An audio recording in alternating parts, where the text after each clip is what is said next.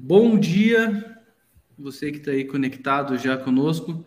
Antes de começar, eu vou pedir para os nossos espectadores comentarem no vídeo, fazer perguntas que a gente vai usar isso e trazer para cá para comentar. Hoje a gente vai falar sobre uma notícia própria, né? Que a MM adquire Gridnet e também vai falar sobre a Rumo e a Hidrovias que fizeram um acordo de cooperação e por fim é, e não menos importante, sobre o Paraná sem pedágio. O que, que é isso, né? Esse é o Intermodais dessa semana. Vamos lá.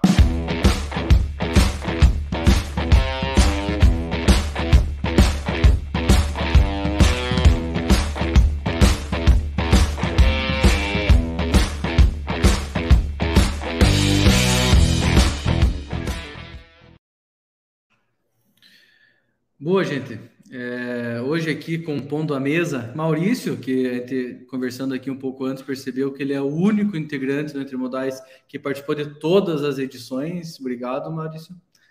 É, ele falou que vai completar 100 programas sem falhar um, então é uma meta que ele estabeleceu aqui antecipadamente. Vamos ver como que vai, vai ficar. O Ervandil, que também sempre disponível aí conosco, nosso Key Account, líder do time dos Key Account, Jonathan, do marketing, e Ruizeira, o Rui do head do TMS, que também está aqui conosco para comentar essas notícias de hoje. Começando com a primeira, Caimeme adquire empresa mineira focada no segmento logístico. A gente está falando da Gridnet. A Gridnet, que começou as conversas ali em meados de, desse ano, e avançou na, nas negociações com Pedro, Jairson, Juliano e Luiz, até perceber que a sinergia ela ia além da, da, das conversas, dos papos que a gente tinha e perceber que os produtos também são bastante é, complementares, que a gente conseguiu é, aumentar bastante o cardápio da KMM. O que, que vocês me contam aí, galera? Mais um movimento, né, da, da KMM aí para fechar o ano, acho que com chave de ouro. Esse ano eu participei de três meses, né, eu estava do outro lado da, da, da, do jogo aí, quando a gente foi adquirido pela KMM, agora participando desse lado também, e acho que está bem de acordo com o nosso planejamento, com o planejamento que a KMM apresentou e o que a gente vem construindo. E acho que o mais importante é que tu falaste da sinergia, né? A gente não está aí para fazer uma aquisição e simplesmente pegar a carteira de produto e, e não ter um, o nosso famoso 1 mais 1 é mais igual a 3, né? Então a sinergia vai fazer uma soma, a gente ser mais forte todo mundo como um time, né? É, e o bacana é que, apesar de a gente trabalhar com tecnologia, né, tecnologia é um negócio de pessoas, um negócio de gente, né? Então, quando bate aí o santo dos envolvidos no negócio e a gente entende que vai conseguir trabalhar melhor junto que separado, é, tem sucesso pela frente aí, né? Foi o que aconteceu aí com o pessoal do Rio Grande do Sul e que seguramente vai acontecer com o pessoal de Minas também. É, isso, isso é, uma, é algo que reforça muito bem aí o nosso, a nossa visão, né? Porque todos sabem, estão cansados de saber que a gente faz questão de frisar isso, que nós vamos ser agentes, estamos sendo agentes de transformação da logística e até 2024, né, com certeza, agentes de transformação da logística no Brasil. E quando a gente faz esses movimentos trazendo aí é, empresas e pessoas que têm essa, é, essa mesma visão, têm essa mesma competência e, e, e o know-how desse segmento, é, vem para somar mesmo. Eu, eu, me sinto muito honrado e muito grato de poder fazer parte desse movimento, né? Acompanhei é, o processo com o Otimize e agora estamos envolvidos ali com a Gridnet, time sensacional ali faz, participando é, é, semanalmente aí das ações, onde envolve o nosso time de relacionamento propriamente dito com eles e, e, e esse movimento ele muito me anima, tá? Acho que 2022 é, o céu não é o limite, né? É legal tudo isso que vocês destacaram e mostrar como a KMM se preocupa é, em buscar mais parceiros de negócio, é, não só na parte de tecnologia e produtos que nos complementam, mas também com essa força que, que vem junto aí nos ajuda a transformar a logística do Brasil. Acho que isso é bem, como o Erva falou, o falou, é, é, importante e nos motiva bastante a continuar nesse propósito aí, que é bem forte na KMM, pessoal. Perfeito, gente. Só notícia boa. E o ano não acabou ainda, Jonathan. Dezembro, vai que acontece alguma outra coisa. E para fazer um corte nesse momento jabá, né? Falando da notícia própria, eu vou pedir para o Ervandil destacar o Ervandil, virar um pouco de lado para mostrar o corte de cabelo dele. Por favor, Ervandil. Cabelinho na régua. Quem então, já ouviu essa expressão é esse, é isso aqui, ó. Com esse corte, a gente vai para a próxima notícia, onde a Hidrovias do Brasil e a Rumo se unem na logística de fertilizantes em Santos. E além, além da parte é, técnica desse acordo de cooperação ali, desse, desse memorando de entendimentos, eu queria destacar o fato de que a Hidrovias e a Rumo elas são conhecidamente concorrentes no processo é, do agro de, de, escoar a safra e, e nesse caso elas estão atuando juntos. Isso é um exemplo de amadurecimento em relação à transformação digital, né? Você saber é, é, é o famoso co-petition, você saber cooperar na competição e, e tirar valor disso. Elas perceberam, apesar de concorrentes, que nesse tema elas podiam gerar mais valor se trabalhassem juntas. Sem dúvida, esse é um sinal de muita maturidade, Leopoldo. Pegar um outro exemplo aqui só para ilustrar o que é o competition, é, a Pfizer e a BioNTech elas se uniram também especificamente, elas são tradicionalmente concorrentes e se uniram para fazer a vacina do Covid-19. Então, é, fizeram e estão aí é, tendo sucesso nesse projeto no mundo todo. E eu acredito que a Hidrovias e a Rumo estão no mesmo caminho aí de é, continuam competindo em outras áreas, normal, mas nesse projeto especificamente é, a junção gera mais resultado para ambas aí, principalmente para os clientes que são servidos por elas. Né? É, eu acho que um ponto principal, né, e já mencionado né, pelo Maurício pelo Leopoldo, é de fato a questão da maturidade, né, porque é, nós estamos unindo duas, duas ações que existem muito no mercado, né, dois movimentos que é justamente a cooperação e nós temos a competição.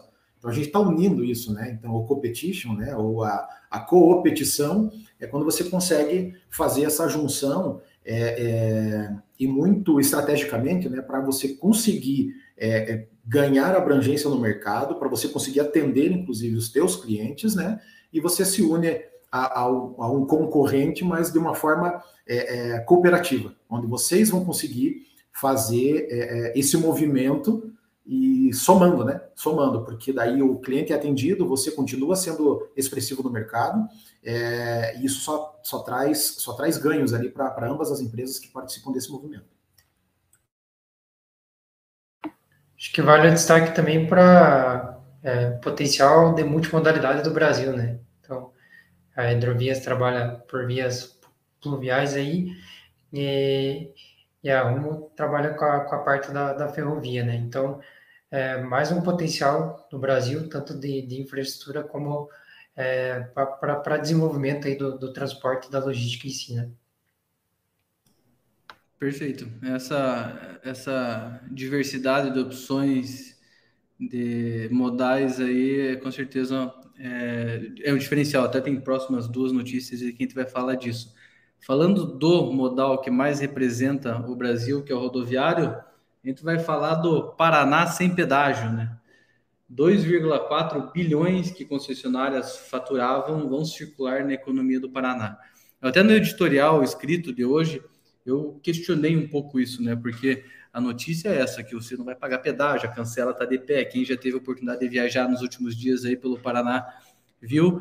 Mas o quanto que isso é, é gera valor a longo prazo para nossa população. Agora tá legal tirar foto na frente, de fazer show, de de, de, isso um ano antes da eleição, né?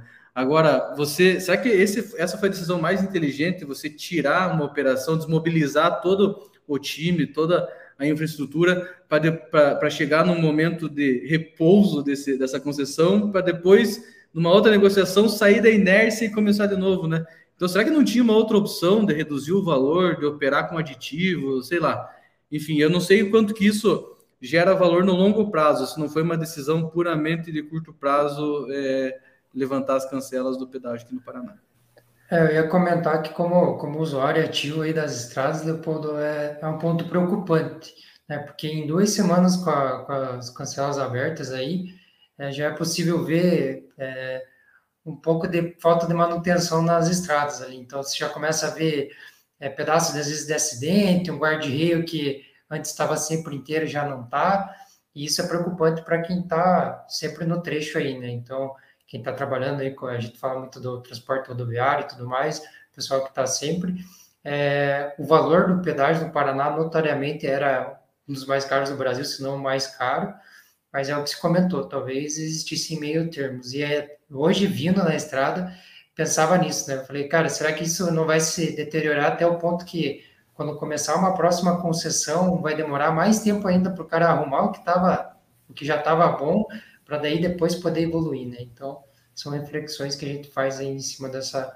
dessa ação do governo do Paraná. É, eu ia dizer, a gente tem um exemplo aqui na Serra Gaúcha de um pedágio que tínhamos também, era um valor bem alto, que tinha entre as cidades de Caxias do Sul, aqui, Farroupilha e Garibaldi. Eles acabaram tirando faz uns 5, 6 anos e a estrada deteriorou não sobrou nada, tá? É buraco, é horrível, é um movimento gigante de carros e caminhões que tem aqui e não, não tem como circular. É um perigo pra, até a noite. Então esse acho que é o maior medo, né? É realmente começar a ficar perigoso circular e não ter nenhum suporte, né, seja de guincho e tudo mais por, por conta disso. Eu acho que cancelar e zerar não é bom, mas um preço mais justo acho que seria o ideal.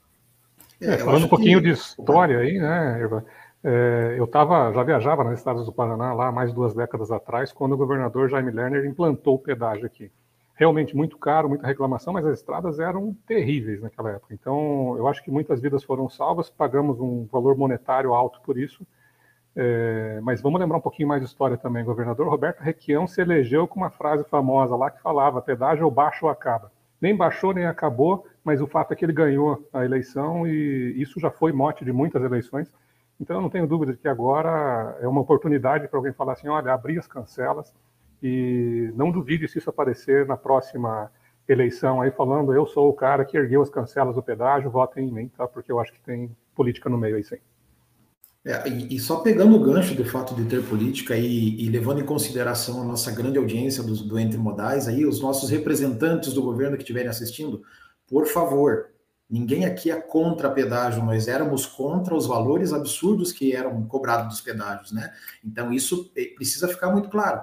E isso, sem sombra de dúvida, vai entrar como, como folhetim político, né? E infelizmente vai ter gente que vai e vai nessa carona, né? É, eu a, falando aquilo que o Rui comentou, tanto da questão das estradas mesmo, da, deterioriza, deteriorização, é, tem um problema. Eu peguei a estrada agora semana passada, acho que na quarta-feira é, recap de pneu. Então, saí de uma curva, dei de cara com recapes de pneu, sorte, estava numa velocidade compatível com a via, não tive um susto maior, mas é, olha o risco que todos estão correndo por isso. Então, por favor, gente, não é que não queremos pedágio, nós queremos pedágio, mas queremos preço justo, tá? Perfeito, para você ver, é um assunto polêmico e que tem diversas interpretações nos mais diferentes níveis. Até o, o Boico, nosso querido Boico, que se formou final de semana, agora parabéns, Boico. Ele colocou, acho que uns 8 mil desempregados sem o pedágio, fato. Então, é, eu até conversava com o Maurício aqui, com certeza se tivesse um outro tipo de, de apreciação disso, deixar a operação rodando com aditivo, depois olhar para o time, ver quem que pode ficar, quem não pode ficar na, na, na, próxima na próxima concessão, isso com certeza seria seria bem mais feito, né? Agora, é, com certeza isso não geraria tanta notícia igual está gerando. Então, enfim, vamos para a próxima notícia aqui. Governo federal investe no setor de logística e garante salto ferroviário. O que, que vocês me contam? Pois é, eu estava lendo, lendo a reportagem ali, ele estava comentando que hoje a gente gira em torno de 20% do transporte ferroviário e a ideia deles é ainda em 15 anos botar 40% do todo o transporte ser ferroviário. Então é um pulo gigantesco. E pela reportagem estão tendo uns, uns resultados bem interessantes, muitos interessados, né, para entrar nesses leilões aí, que estão sendo de todos os, os, os, os, tipos, né, tanto, todos os modais, né, tanto ferroviários como até agora os aeroportos também e os, e os portos também, bem, bem legal. Fato é que nós eh, tivemos aí, desde a década de 50 até o início dos anos 2000, as ferrovias no Brasil foram de fato esquecidas, né? A gente sabe disso. É, e agora começando esses movimentos de, de, de, de, melhora, de melhoramento, enfim, de investimento no setor ferroviário, é um número que chama atenção. Hoje, é, de linhas férreas, né, nós temos cerca de 30 mil quilômetros de linha, sendo 29 mil para a parte de transporte e 1.411 quilômetros para a parte de transporte de passageiros em si. Então, é, eu acho que todo esse espaço que ficou está causando essa dificuldade de, de aceleramento na questão das linhas férreas, né? Então, está sendo olhado, acho que não temos ainda uma estrutura ideal, né? O que a gente imagina que conseguiria movimentar melhor a economia, baixar custos de frete e tudo mais, mas é um caminho, a gente está indo para o caminho onde está se olhando para esses outros modais e a ferrovia é uma delas, né? Eu acho importante destacar que às vezes quando se fala em investir em rodovias, é, se pensa em prejudicar o caminhoneiro ou, é, operador ou autônomo ali que trabalha com o caminhão próprio, né, o transportador, né? Mas não necessariamente, né? A gente sabe que o trem não vai não vai chegar em lugares onde o caminhão chega. Então, a gente entende que existe um remanejamento, né? O trem fazendo longos trechos, né? E o caminhão auxiliando na parte da, da, da entrega aí desses terminais até os CDs de distribuição menores ou fazendo a ponta do last mile, tá? Então, não necessariamente a gente fala em é, diminuir emprego ou oferta. Pelo contrário, a gente regionaliza a entrega, né, porque se trabalha é, em regiões menores ali, é, e facilita também o, o, transporte, né, otimiza, né. É perfeito. Se diminui o custo logístico, deixa mais otimizado, o caminhão não precisa fazer rota tão longa, tudo isso gera, inclusive, mais qualidade de vida, né? Enfim, vamos para a nossa última notícia. Decathlon começa a usar caminhões elétricos na entrega de produtos. É a notícia linda. Deixa você vai ver no detalhe lá. São dois caminhões elétricos que passam a realizar entrega na casa dos consumidores. Eu sei que é um começo, eu sei que é importante, mas é que eu acho legal que nessa pegada do ISD agora, assim, cara, plantou uma árvore é notícia no, no, no, no valor econômico, entendeu? Porque qualquer movimento desse já, já ganha uma intensidade gigante. Como, qual que é o plano do tombamento disso para 100% da operação? Não, não é claro, e, e, e, os compromissos em relação a ESG nas grandes empresas estão cada vez mais fortes, e é, é engraçado ver como que a galera, a galera aproveita, né? E não estou dizendo que está errado, mas aproveita toda essa, é, essa coluna para fazer marketing. Eu acho que as ondas estão aí para serem surfadas, né, Leopoldo? Então, o ISD é uma onda clara do mercado agora, uma onda que tem tudo a ver e é importante para o planeta. É, mas se está aí, eu acho que estamos em dezembro, é época de planejar o próximo ano, então coloca aí alguma ação de SD no teu planejamento da tua empresa, que é o momento certo para surfar essa onda. Então coloca, sei lá, placa elétrica no teto, coloca alguma outra coisa aí que e divulga porque vai dar audiência. É, e traz, traz reflexões também sobre a nossa própria matriz energética, né? A gente vive aí uma das piores estiagens aí dos últimos anos e o Brasil um país de matriz energética é, da maior parte hidrelétrica, sofre com um racionamento de energia ou com altas tarifas em razão disso. Né? Então, se a gente está falando em aumentar o consumo de energia para veículos, veículos elétricos e tudo mais, a gente precisa pensar na matriz energética também, porque vai ter que suprir isso de alguma maneira. Né? Então, se não está não tá suprindo hoje com o que a gente tem, né, com, com o aumento da, da energia, a tendência é que é, supra ainda menos. Né? Então, tem que colocar isso na ponta do lápis também, né? Planejamento que o Maurício falou ali, talvez colocar umas placas, não sei. Temos que pensar sobre.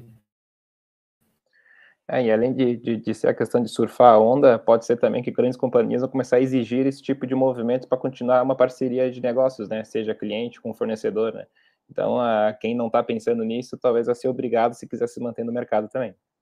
É, inclusive, como a gente mencionava, né, a própria Decathlon ali, ela está iniciando com dois veículos, e a gente até no backstage aqui estávamos conversando, e o que que acontece? Joia, estão iniciando com dois veículos e nas entregas deles, né, então os produtos que eles vendem, eles entregam aos clientes.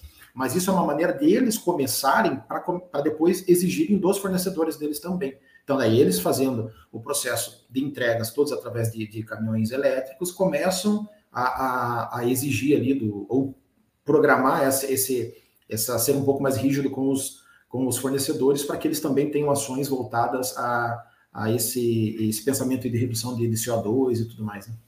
É, o ESG tem dois níveis aí, tá, Evangelho? Mundialmente se fala aí no primeiro nível, que é eu é, resolver ou melhorar a minha geração e a minha emissão, e depois a envolver toda a cadeia que me atende é, nessa redução de carbono. Tá? Então, seguramente começando pelo nível 1, depois partindo para o nível 2. Basicamente, como Gandhi diria, né? Seja você a mudança que você quer ver no mundo, né? Por aí. E é com essa frase do Irvandil, que o Maurício falou de ondas estão aí para ser surfadas, o Irvandil está com o cabelo surfistinha, e com essa frase de Gandhi que a gente encerra o Entre Modais essa segunda-feira, tá? Eu agradeço aos meninos, agradeço aos nossos espectadores, uma ótima semana para vocês e valeu!